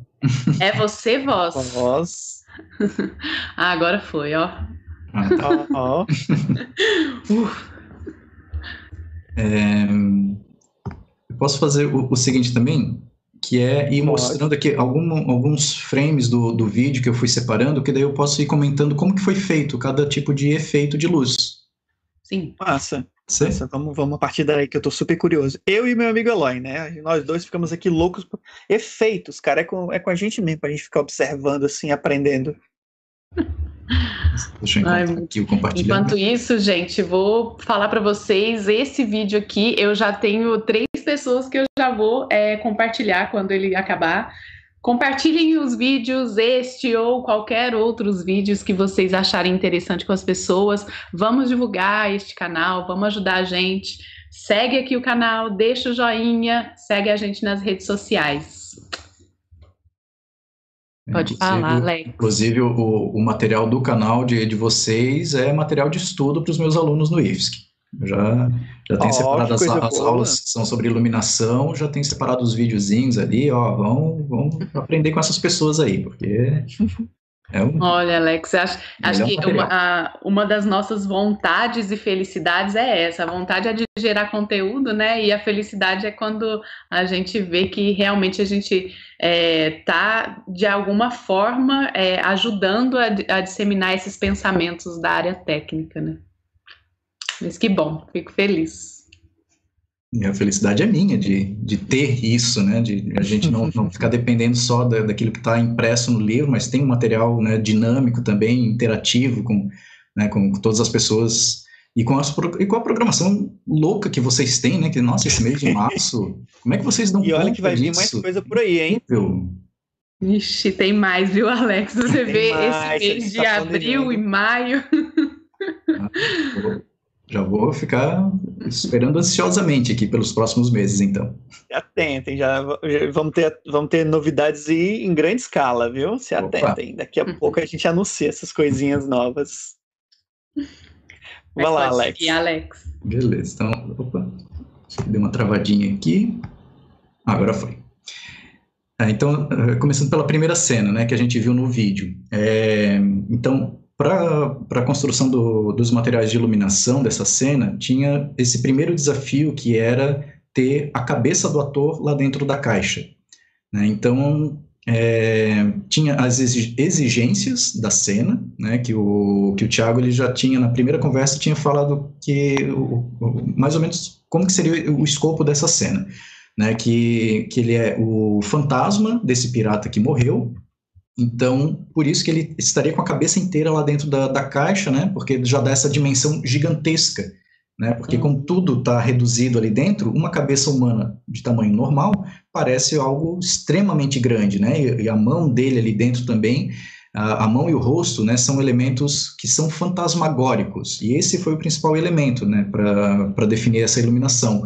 Então não podia ser uma luz que mostrasse tudo, né? Tinha que trabalhar com, com, com, esse mistério, com essa fantasmagoria né, da, da cena. E aí ele disse que ele, que ele já tinha esse, essa ideia né, de trabalhar com um lampião lá dentro. E inicialmente ele até pensava em usar uma vela mesmo, acender uma vela e usar essa vela como iluminação dentro da cena. Mas aí a gente acabou achando isso um tanto perigoso, né? Um espaço fechado, fogo, é, não seria muito seguro. Então uh, foi onde eu desenvolvi aqui nesse lampião, eu instalei um LED, de, daqueles né, LEDs de, de, potência, e aí, nesse caso ali, foi colocado uma gelatina, né, para ficar com esse uhum. tom é, mais, mais âmbar, né, da, da luz. E aí, é, quando ele entregou para mim este lampiãozinho, a primeira coisa foi tentar descobrir como colocar o LED lá dentro, né, fazer o circuito dele funcionar e deixar o, o fio dele o mais discreto possível. Né? Tanto que, que na cena é bem difícil perceber por onde passa o fio desse lampião. Né? Então, Era uma das coisas que eu ia te perguntar, se é aquela cordãozinho que, o, que, o, que o Thiago fica balançando quando ele levanta o lampião, se era o fio de alimentação, o cabo de alimentação, né? Isso. Porque ele fez uma trança no, no fio, né? Uhum. Eu achei isso genial, assim, eu fiquei curiosíssimo, curiosíssimo nesse, nesse detalhe. É. Que aí ele, ele dissimulou, né, o fio, eu usei um, o fio mais fino que era possível utilizar ali, né, que também não se rompesse com facilidade, e aí ele, né, completou ali aquela, aquela passagem do fio fazendo a, a, a correntinha ali, a corda, né, que estava segurando, então ficou super discreto, né, dentro do lampião, o fio, se eu não estou enganado, ele passa aqui nesta quina, né, que fica de hum. frente aqui né, para o público, então o público não vê aquele fiozinho passando por ali. Então, essa cena foi a que, que eu mais gostei do resultado, assim, que ficou é, muito preciso, né, toda a parte da, da iluminação ali, e, e, o efeito chegou, assim, bem naquilo que o ator estava imaginando quando estava construindo. Né? Então, tudo aquilo que ele é, queria para a cena, me parece que foi alcançado. Então, eu fiquei muito feliz mesmo com, com o resultado dessa cena aqui. É, e aí, esse lampião, ele também dá essa característica desse movimento de luz, né? Que quando está com ele pendurado, essa luz fica ali balançando para um lado e para o outro, então fica com todo um jogo de sombra e luz no próprio rosto dele, né? Uma coisa que não revela o cenário todo, né? Mas que para onde ele vai chegando perto, vai mostrando aquilo que ele quer. E isso, eu acho que foi um, um dos melhores resultados mesmo, né? Com, com o uso desses LEDs. É, ele também ele usa essa, esse LED ali, ele é dimerizado. Né? Então, a outra mão dele que nunca aparece na cena é a mão que está no controle de tudo. Está no controle do áudio, está no controle de, de toda a iluminação. E aí ele vai controlando a intensidade ali também.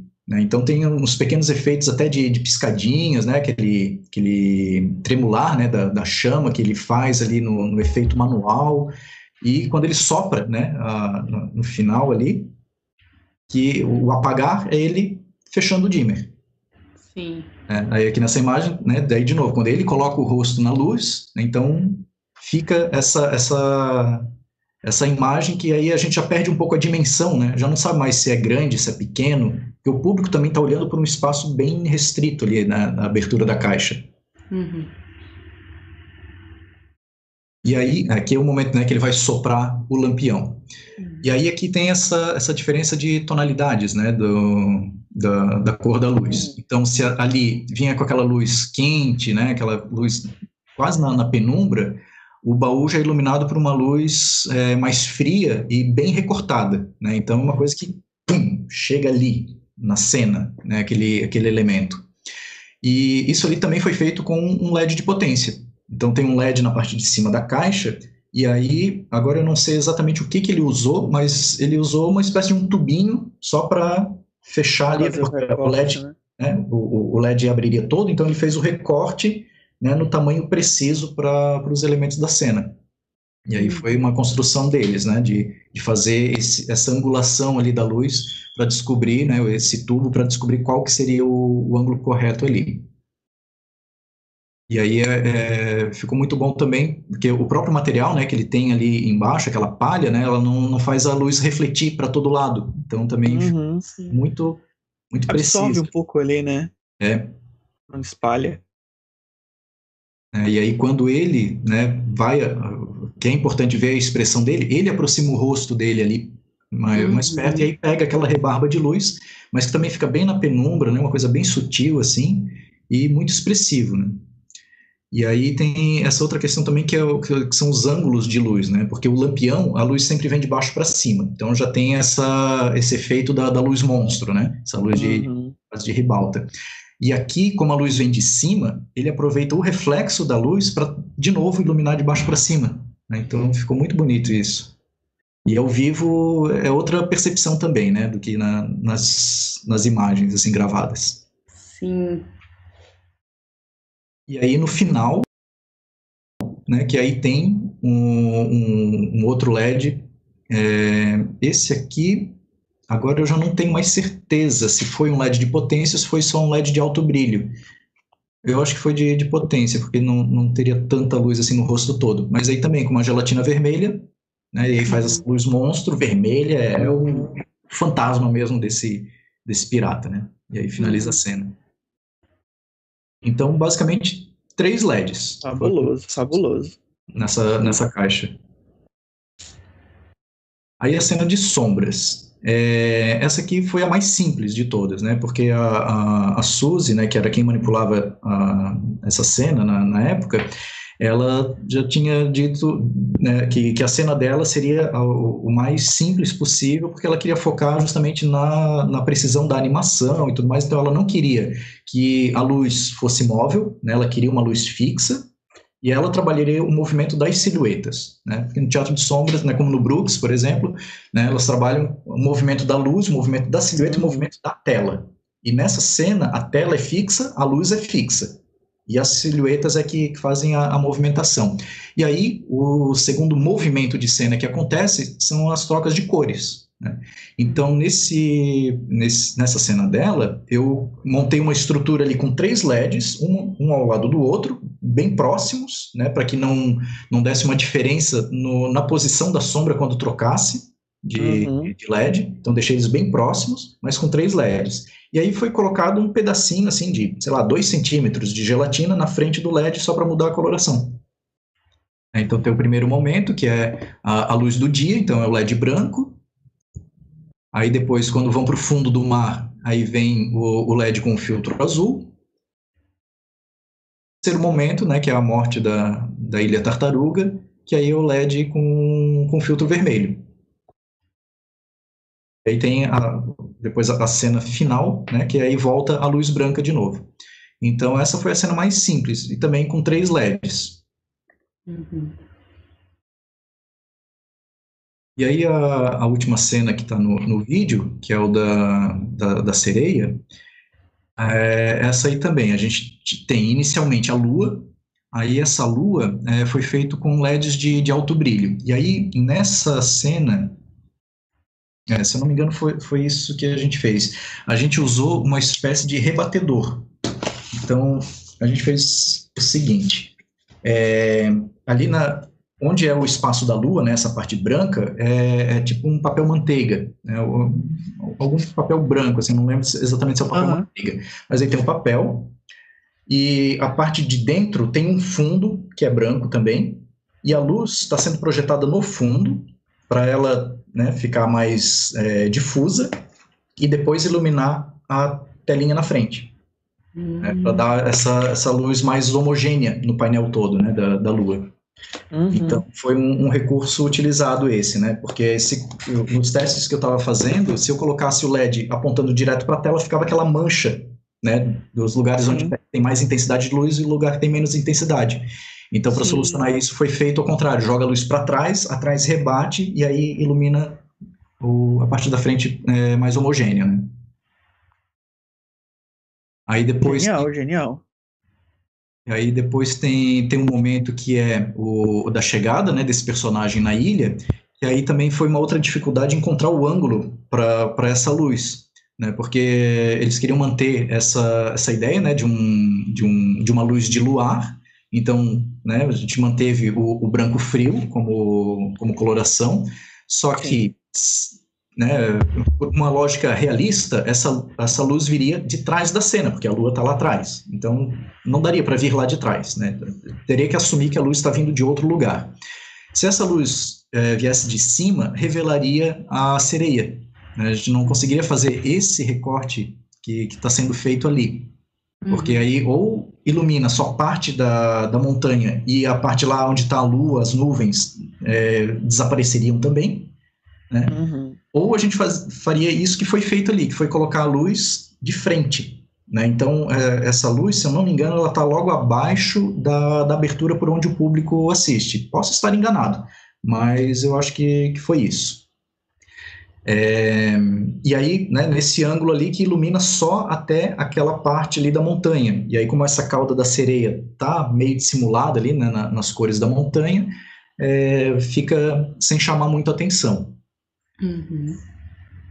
Aí tem o momento da revelação da, da sereia, né? Então, aquilo que, que apareceu no videozinho ali, é um LED de alto brilho colocado ali né, por, por baixo da, da ilha, é, e que, que é um LED que ele vai ser um, vai ter um ângulo né, de projeção muito restrito ali. Então ele só ilumina a, a, aquela parte ali da sereia. O resto da, da, da, iluminação da caixa, essa luz não interfere.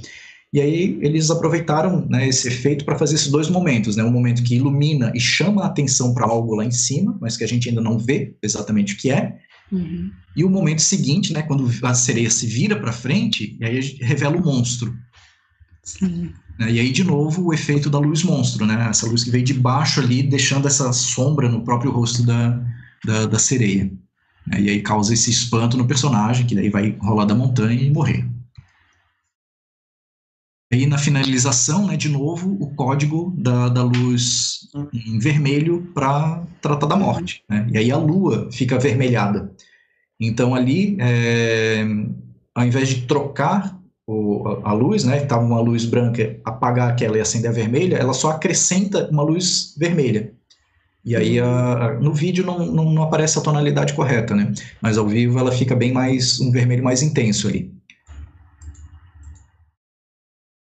Então nessa Nossa, cena aqui tem lindo, lindo. É, duas, é, dois LEDs né, no, na lua, um para iluminação nessa geral ali de frente e uma que é aquele foco né, de, de luz monstro ali na, na sereia. Então são quatro. Então essa é a cena que tem mais pontos de luz. Nossa, Alex, eu acho que hoje você nos deu é, uma verdadeira aula de como utilizar os conhecimentos técnicos e tecnológicos para o desenvolvimento da linguagem em iluminação. Porque todo, né, tudo tem essa justificativa. O lugar de se colocar cada LED, cada luz tem uma comunicação direta com o, a, a história que está se contando, né? Parabéns pelo seu trabalho. Bem que o Mário tinha me falado. Eu ainda não te conheço pessoalmente, né? Mas está sendo um prazer estar com você e te ouvir aqui essa noite, viu? Parabéns mesmo pelo seu trabalho e pela sua pesquisa. É, eu já achava incrível, né? Desde, desde o que eu já via no Brooks, desde o, do que a Fabi falava da, das suas invenções, das suas resoluções técnicos espetáculos com, com a companhia que, que ela dirigia lá em Santa Catarina, agora ela está tá em Brasília, né? Mas continua fazendo esse, esse assessoramento, assim, é, e eu acho incrível essas criações, sabe? Assim, é, é, ontem a gente conversou muito sobre, sobre níveis de tecnologia, né? E, por, e aqui você está utilizando um nível de tecnologia alto, porém numa estrutura microscópia. Por exemplo, toda essa tua pesquisa, existe um, um grau tecnológico avançado em, em Claro, é, é, um processo elétrico, é um processo de, de, de, resistências, e aí você consegue transformar isso num processo dramatúrgico a partir dessas microluminárias, que deixa o espetáculo assim incrível. Eu acho, eu acho que é, é esses experimentos têm, têm que ser propagados e divulgados cada vez mais, sabe? Para que outras pessoas possam também se inspirar nisso e a Com gente certeza. possa evoluir nessas né, nossas produções, né? Sim. Aqui no Ceará, a gente tem um grupo de teatro que é o Grupo Anima, uhum. que também trabalha com Lambi Lambi, que também trabalha com teatro de sombra. E, e, aqui eles também produzem os seus próprios aparatos luminosos e ficam coisas incríveis, assim, sabe? Eles dão assessorias a outros espetáculos que, que vão utilizar sombra, sabe? E, e, eu acho que é isso que a gente tem que fazer. A gente tem que conversar mais, sabe? A gente tem que, tem que entender do trabalho do outro e para poder aprender um pouquinho cada dia mais. E eu fico muito feliz com a sua presença aqui com a gente. Assim, mais uma grande aula que, que temos aqui dentro do, do nosso canal. É, é, é interessantíssimo. Hoje a gente está fazendo, eu estava conversando aqui, né? Que a gente está fazendo uma trilogia de tecnologias e gambiarras, né? Com a aula da Yara, com o debate de ontem, o debate seu. Então, a partir de amanhã, eu já, eu já vou divulgar para as pessoas para assistirem a trilogia de gambiarras e, e tecnologia. Né? Então, muito obrigado, assim, por, por, esse carinho que você tem com o teu trabalho. Assim, acho que esse carinho que você mostra, esse, esse detalhamento que você faz, é, claro, mostra a qualidade técnica que você tem, mas mostra o teu apreço a, a, ao processo artístico. Não, é, não tá lá apenas como, como um, um, um acessório, né? Ontem a gente estava conversando e saiu uma expressão que é a tex, é, tecnosterona, né? Para as pessoas que querem usar tecnologia apenas como um excesso de tecnologia, né? Então, essa, aqui a gente sabe que você não está nesse processo de tecnosterona Oi, difícil, né? Testosterona. Tecnosterona, né? Você, na verdade, está trazendo a tecnologia com, com minimalista, com conceitos dramatúrgicos de, de uma forma muito delicada e muito linda. Parabéns, cara, pelo seu trabalho. Obrigado. É, e essa é, é, é, uma preocupação artística que eu tenho mesmo, assim, já há, há, muito tempo, né? Quando eu penso em utilizar qualquer tipo de tecnologia em trabalho artístico, a primeira pergunta que eu faço é qual é a necessidade né, que uhum. eu, eu, vejo que em alguns casos parece que as pessoas não se perguntam isso, né? Elas querem colocar tecnologia pela tecnologia, pela novidade, né? E, e, e tem que pensar, eu acho que primeira coisa, qual é a necessidade disso, né? Tanto que o, a minha caixa de teatro Lambi Lambi, que eu fiz em 2019, não tem tecnologia eletrônica nenhuma. Inclusive, eu, eu, eu já sofri bullying por causa disso, em, em festival, que eu fui apresentar meu, meu Lambi Lambi, aí chegou o, o, Guilherme, da Companhia Mútua, lá de Itajaí, e aí ele assistiu a minha cena e ele disse, tá, tu faz um monte de coisa eletrônica aí para todo mundo, faz é, material de iluminação, faz isso, faz aquilo, cadê a iluminação do teu Lambi Lambi? Não precisa. A minha caixa é toda furadinha e ambiente, aquilo já ilumina a cena lá dentro. Eu não preciso colocar traquinagens lá se não precisa. Né? Sim.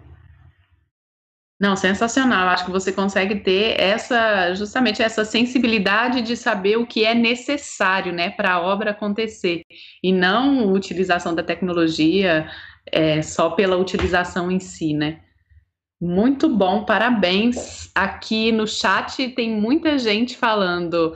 É, vamos lá, eu vou tentar Gente, hoje bombou o chat. Me perdoem quem eu não consegui ler as mensagens, mas é porque, né, ouvi o Alex aqui, eu fiquei encantada com ele e acompanhar o chat está sendo um movimento meio. Uh, Camila, ah. só, só, antes de começar a leitura, só posso é, dar uma informação aqui que agora eu, eu já deu claro. um tempinho, procurei aqui no Google, é, o, o espetáculo de Teatro de Sombras que acontece dentro de um carro que eu comentei, uh, que a gente tinha pedido para a Fábio, mas a Fábio acho que ela não estava acompanhando naquele momento. É, é, um projeto chamado Na Rota da Cultura Popular, é da, da artista chamada Tainá Silva, né, que ela é atriz, é diretora, é bonequeira, da companhia artística Sopro Cênico. E o nome do espetáculo é O Dia em que o Bumba Meu Boi Brincou com um Boi de Mamão. Olha, muito obrigada, Alex. Carlinha, se liga aí, viu? Já sabemos o nome do espetáculo, hein? É, é Carlinha. Ó, vamos lá, deixa eu ver o que eu consigo aqui. A gente teve a ilustre presença do professor José Faleiro, hein? Oh. Muito boa noite, professor. Muito obrigada por ter você aqui com a gente. Muito ah, bem. Ah, cadê? Jussiane falando, essa cena é impressionante. Aí é, o trabalho do Alex é lindo, graça, é grata demais a Alexa Fabiana. A Casey falou, o trabalho do Alex é lindo. A Casey tá aí também. Tá. É... Enfim, tem muita coisa aqui. Ó, a Natasha está falando, e além disso, ele tem muita humildade ao compartilhar. A Fabiana falando, foi desafiador esse espetáculo dentro do carro, mas foi lindo. E lá em cima tem um monte de, de conversas aqui. Enfim, hum. acho que assim como eu e o Wallace, viu, Alex, todo mundo está encantado com o seu trabalho e estamos impressionadas. Muito obrigada pela aula de hoje, tá? Eu sempre digo encontro, né? Mas é, muito obrigada pela aula mesmo. Alex, aproveita para contar para a gente os teus contatos que estava naquela último slide, que eu dei direitinho aqui no final na ah. transmissão. Então, fala para a gente como as pessoas podem entrar em contato contigo. Uhum. Bom, então, pelo Instagram, o meu perfil pessoal Alex underline espiral. E, ou então, se quiserem mandar um e-mail para mim, o meu e-mail que é alex.souza.ifsc.edu.br. Então é Souza com Z e IFSC, né, de Instituto Federal de Santa Catarina, .edu.br. Então, por esses dois caminhos aí me encontram fácil. Né? Se tentar encontrar pelo Facebook vai ser bem difícil, porque quando coloca Alex de Souza, aparecem milhões de páginas de pessoas. É, acontece, acontece. Alex, eu vou te pedir para ficar um pouquinho no, no, no, Skype com a gente, e vou finalizar aqui o programa com a, com a Camila, e aí, aí eu vou pedir para você fazer sua fala final para que a gente possa enterrar, é, enterrar, olha, que a gente possa encerrar logo depois e a gente volta a conversar lá pelo, pelo Skype, tá bom? Tá certo. Bom, gente, para finalizar, só tem que mais uma vez agradecer muito, muito mesmo, né? Primeiro, pela existência desse canal, pelo, pelo trabalho de vocês em realizar esse, esse canal e, e juntar todo esse conteúdo magnífico. E então, quem está assistindo as gravações aí, se ainda não assistiu todo o material que, que já tem lá no canal, façam isso, porque é, é um material muito precioso. Né? Então, meus agradecimentos mais profundos e sinceros a todos vocês e a todas as pessoas que colaboram, né? Que eu sei que também não são só vocês três envolvidos nisso, né? Então, é, é, é bem importante, né? A gente de ter essa, essa dimensão também. E também agradecer as pessoas que puderam acompanhar e hoje ao vivo, né, as pessoas que vão assistir depois da gravação também, é né, muito bacana a gente poder contar sempre, né, com, com os amigos e amigas, né, que, e descobrir que, que tem fã-clube até. Yeah. Mas, Vários, não, hein, porque já, já tem pessoas que são de dois estados diferentes do fã-clube aqui. Já me falaram que tem uma pessoa que é de Santa Catarina e de B e de Minas Gerais ao mesmo tempo. Ou seja, ela deve ser coordenadora dos dois. Eu vou achar aqui quem foi. Ah, deve ser a Tuane. É a Tuane, exatamente a Tuane. É, bom, eu, eu, me diverto muito, né, e, e, uma coisa que, que para mim é, é, é incrível né, no, no trabalho que eu faço é que eu realmente gosto muito do que eu faço, né? E eu gosto muito justamente por causa disso, né? Porque eu encontro essas outras pessoas que também gostam muito do que fazem. Então é assim que, que a gente vai crescendo junto. Então que bom que, que eu posso estar né, tá nesses encontros com o Wallace, com a Camila, com o Marcelo, com esse pessoal todo que está comentando aí no chat, né? Que a gente brinca, a gente se diverte, a gente pega no, nos pés uns dos outros, mas a gente aprende muito uns com os outros também. Então, enquanto eu puder continuar aprendendo com, com todo mundo, contem comigo que aquilo que eu puder eu vou compartilhar também. Então, é isso, gente. Esse canal é aberto. Muito obrigado. E uma boa noite. Cuidem-se, por favor. E seguimos. Seguimos na, na luta e na resistência. Sim. Valeu, Alex. Se cuida, cara. Até daqui a pouco. Valeu. E aí, Camila, que aula linda, né, cara, de tecnologia, low tecnologia no sentido, ou microtecnologia, talvez, né? Eu acho que não seria low, mas seria microtecnologia, né? É Sim. É lindo o, tra o, trabalho do Alex, né, cara? Eu, eu achei incrível, assim, a, a, a, capacidade de, com poucos equipamentos, é, em miniatura, você criar um, um, um, um, espaço luminoso, né, tão agradável como é nesse espetáculo, né? Se, se você for notar, tem, tem três um, e uma das cenas tem quatro micro LEDs, né, desses LEDs de alta potência. Mas cara, isso faz um, estouro tão grande na cena, assim, é tão chamativo nos olhos e, e, e inclusive na relação do próprio recorte, né? Existe uma dramaturgia in, intrínseca ali, né, que nesse processo. Que lindo, é. que lindo. Fiquei apaixonado aqui. Não, é além disso tudo, a gente teve uma aula sobre esse teatro Lambi Lambi, né? Eu, eu a primeira Sim. vez que eu vi foi, eu nem me lembro, mas foi num festival e foi durante a minha graduação e fiquei encantada com isso, como as pessoas conseguem construir um universo, né, e contar uma história pra gente dentro de uma caixa, literalmente. E aí, é. pode falar. E a coordenação motora de, de, manipular e operar tudo ao mesmo tempo, assim, eu acho isso um, um, trabalho fenomenal, sabe? Está atento ao que está fazendo, está atento ao que acontece por baixo da caixa, está atento a, a, a pessoa que está assistindo, né? Você, você, mantém um nível de concentração assim incrível para fazer esse trabalho. Eu acho é, é, é, é um dos que, que mais me atrai nesse sentido, sabe? De múltiplas atenções. Sim, e aí também quando o Alex fala pra gente que a drama tem que ser sucinta ali, porque ela acontece para uma pessoa só, né, por vez, é, então essa dramaturgia ela também é enxuta, né, ela tem que ser precisa para contar a história que, que é necessária contar. E aí eu acho que o trabalho dele com a iluminação faz toda a diferença para acrescentar e para somar a essa necessidade de uma dramaturgia sucinta, né? Então eu achei fantástico, porque ao mesmo tempo que a tecnologia é, é, é nano, né? É, é, é, pequena, mas ela é muito certeira, muito pontual, muito precisa para poder construir essa história e contar. Fantástico a aula de hoje, gente. Eu espero que vocês tenham gostado tanto quanto nós, né, Wallace? É, e eu bom. já tenho um detalhe aqui para ampliar esse fã-clube, porque agora informações chegam que existe um fã-clube no Ceará, um em Santa Catarina, um em Brasília e um em Minas Gerais. O negócio agora está crescendo, viu? Fiquem ligados, vai ter, vai ter blusa promocional, vai ter tanta coisa com a fotinha do Alex. Então fiquem ligados. No próximo vídeo que ele vier aqui no canal, a gente vai entrar em contato com todos vocês do fã-clube para estar presentes aqui. A gente vai levantar bandeirinha e tudo, tá? Já está combinado aqui, né? Com certeza. Eu quero ver todo mundo de plaquinha na mão, camiseta.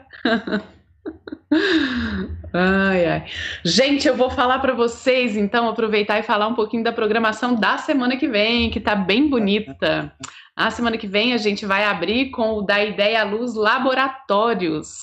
E nós vamos começar agora no Da Ideia à Luz Laboratórios uma sessão de entrevista com pessoas vinculadas aos laboratórios, as, as né, acho que alguns laboratórios vão ser uma pessoa só e outros laboratórios a gente vai contar com a presença de mais de uma pessoa. Então, semana que vem a gente vai ter o Denilson Marx, que é técnico do laboratório do Teatro Laboratório da Escola de Arte Dramática da EAD ECA USP. E a gente vai bater um papo sobre como esse laboratório funciona, quais são as atividades desenvolvidas lá. Então, não percam. E na terça-feira a gente vai ter no Da Ideia à Luz Criação a nossa queridíssima Cinésia Ventura, que é conterrânea do Wallace, né, Wallace? É, do Cariri daqui, mostrando a, a força é. do Cariri. Então, gente, não perde que a programação da semana que vem também está incrível. Contamos com vocês.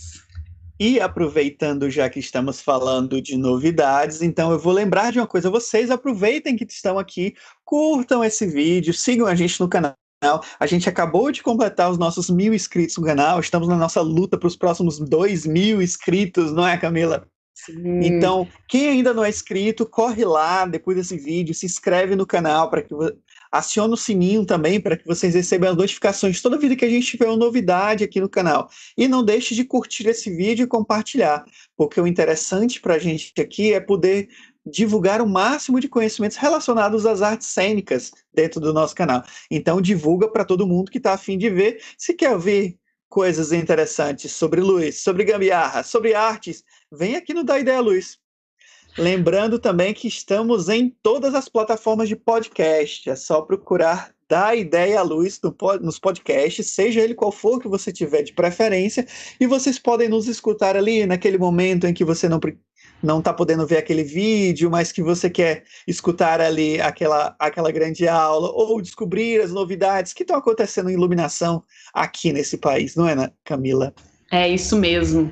E um recadinho também que eu quero dar é que amanhã Amanhã não. Essa semana é a última semana para inscrição de artigos na chamada da revista A Luz em Cena, o primeiro volume.